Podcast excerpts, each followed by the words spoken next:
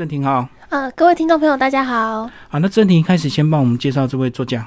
呃，好，这位作家呢，他其实是北爱尔兰人，然后他是生长在呃一个呃小地方叫做贝尔法斯特，然后他的他的背景其实很很特别，就是他在得布克奖之前呢，他其实有出过两本长篇的小说，可他就都没有一炮成名，然后就是。虽然有出版，但是就是默默无名这样子，所以他经济就是受到很大的压力，然后也变得很贫穷，然后甚至就是当过游民，然后用那个政府的救助金就是度日这样子。所以其实他，呃，他是一个度过很坎坷的一个呃作者。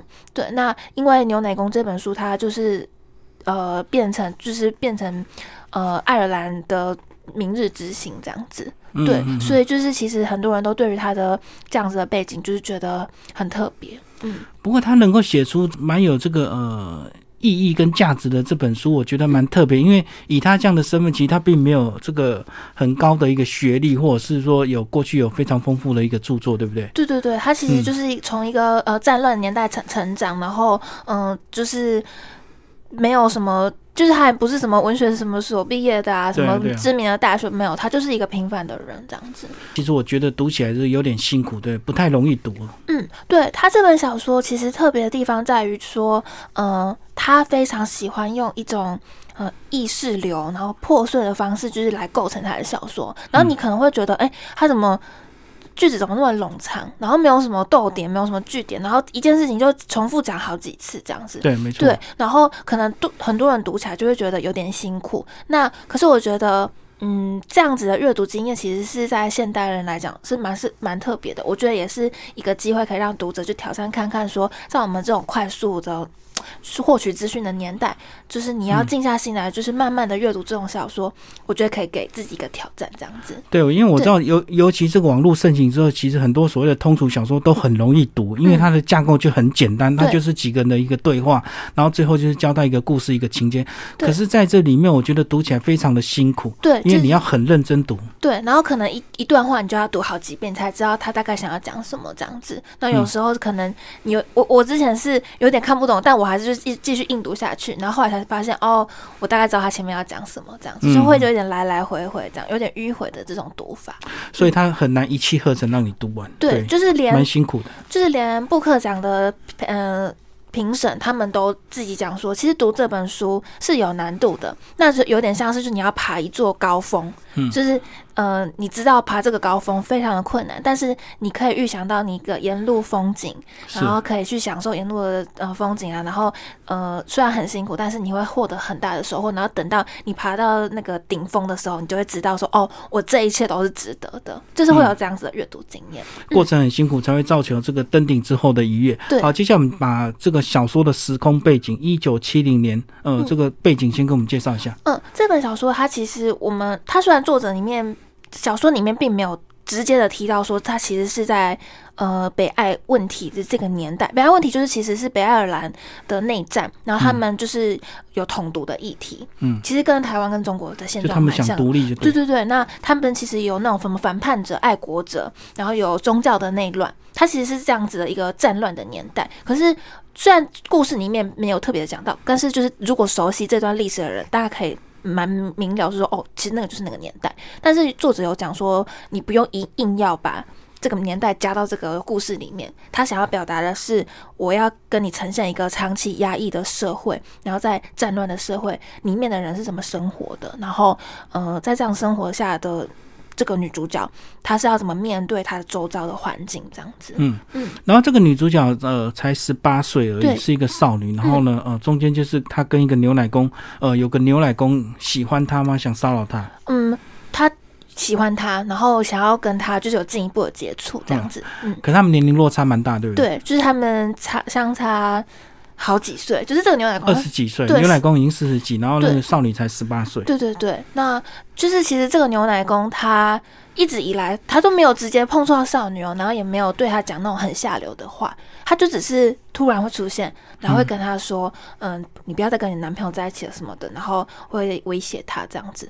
可是，一开始接触的时候，虽然他是慢慢的会有这样子的威胁言语，可是第一次、第二次的时候都是。哦，我跑步的时候，他就突然在旁边。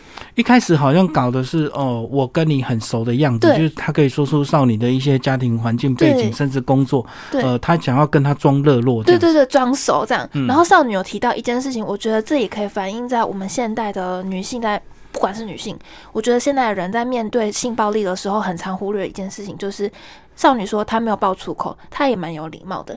那我为什么会感觉不舒服？我这样子的不舒服是正常的吗？我能嗯跟别人讲说，哎、我觉得牛奶工对我有点，我觉得不太舒服。我觉得在很多女性，就就连我自己在职场上，其实也常常遇到这样子的事情，就是她明明其实没有对你不礼貌，但是你就是觉得不舒服。嗯嗯，我觉得这样子的性暴力，其实它是一种很隐晦的。对，那我觉得我们需要更有意识，这样子。嗯，即使他对你没有做什么事，但是他不经意的常常出现在你面前，你就会有点惊，惊，讶。对，嗯那我觉得你就会有点恐惧有。点恐惧。那这个恐惧其实很多人都会自己隐藏起来，就像是少女，她不敢跟别人讲。嗯对，那她她就自己呃隐瞒起来，然后造成自己心里很大的压力。我觉得现在很多女性也是遇到这样子的事情。嗯嗯不过这个少女她这个家庭，她把她描述的算是呃一个大家庭，对不对？她哥哥姐姐都好多、哦。对，她有两个哥哥，然后两个姐姐，然后两个妹妹，这样子，哎、嗯嗯嗯四个妹妹。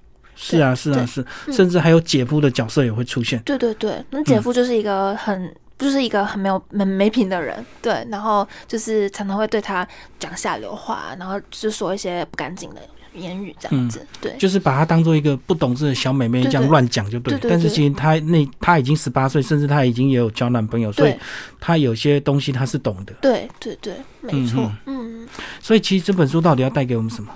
我觉得这本书，我觉得这我我自己读完，我觉得有两个重点，一个是我刚刚提到的性暴力的部分。我觉得性暴力不管是在那个一九七零年代，还是在现代二十世，我们二已经叫二十一世纪了。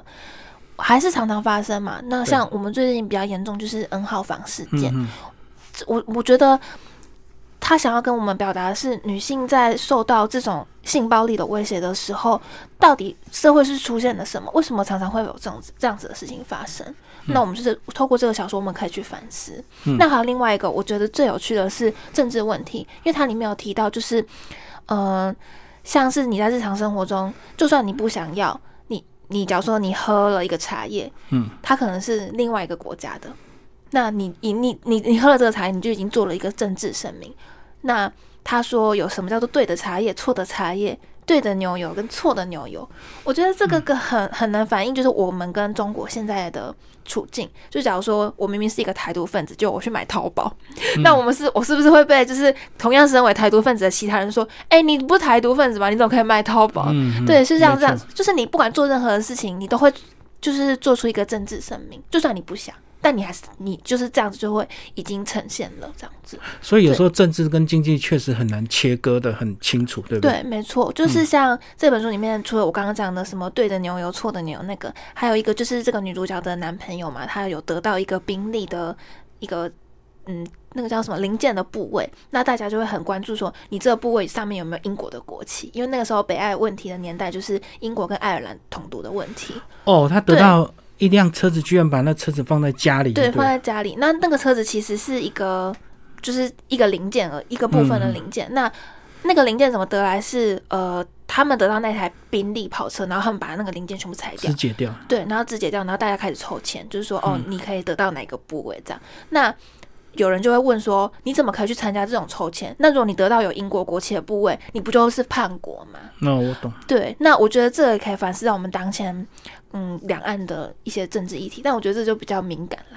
对，但我嗯自己读的时候是有这样子深刻的感受。哦，对，里面有提到他放在他把那个部位汽车零件放在家里，对然后很多人就蜂拥想要去看看，对因为那台车可能很贵，这样子。对对，嗯嗯，，那就对他很好奇。对，那很好奇，就有人就是他的邻居就会说，哦，哎、你那个是不是有英国国旗的部位啊什么的？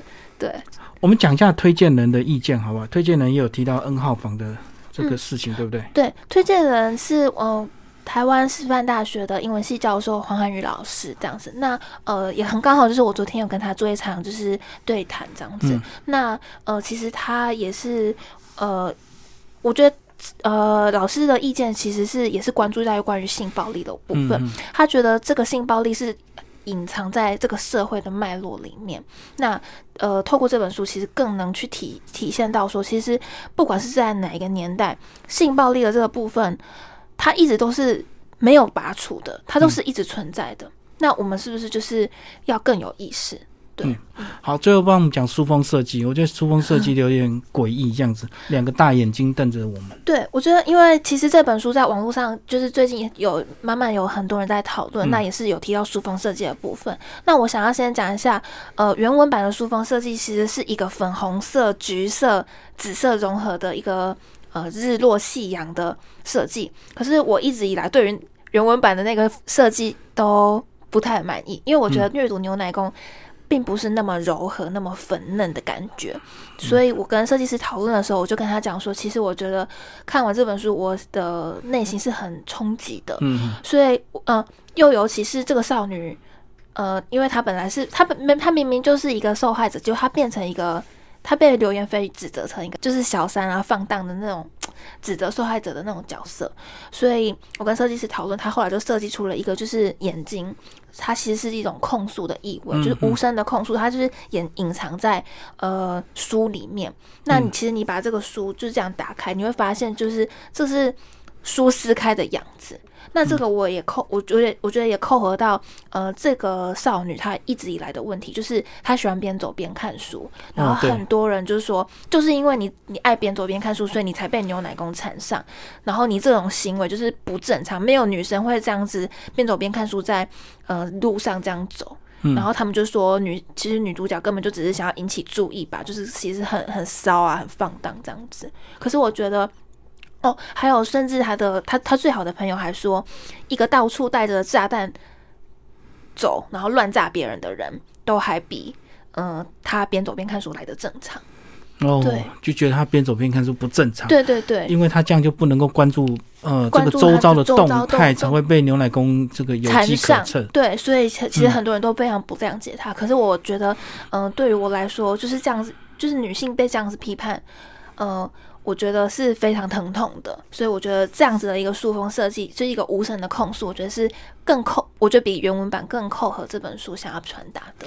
就跟我们以前讲的，有些女孩子穿的这个比基尼，然后她被性侵，大家就怪她穿的太暴露。对对对对对，就是有那样子的意味。嗯嗯，所以其实这本书还蛮值得我们醒思的。这个呃，非常谢谢郑婷为大家推荐这本书，牛奶工台湾商务印书馆出版，谢谢，谢谢。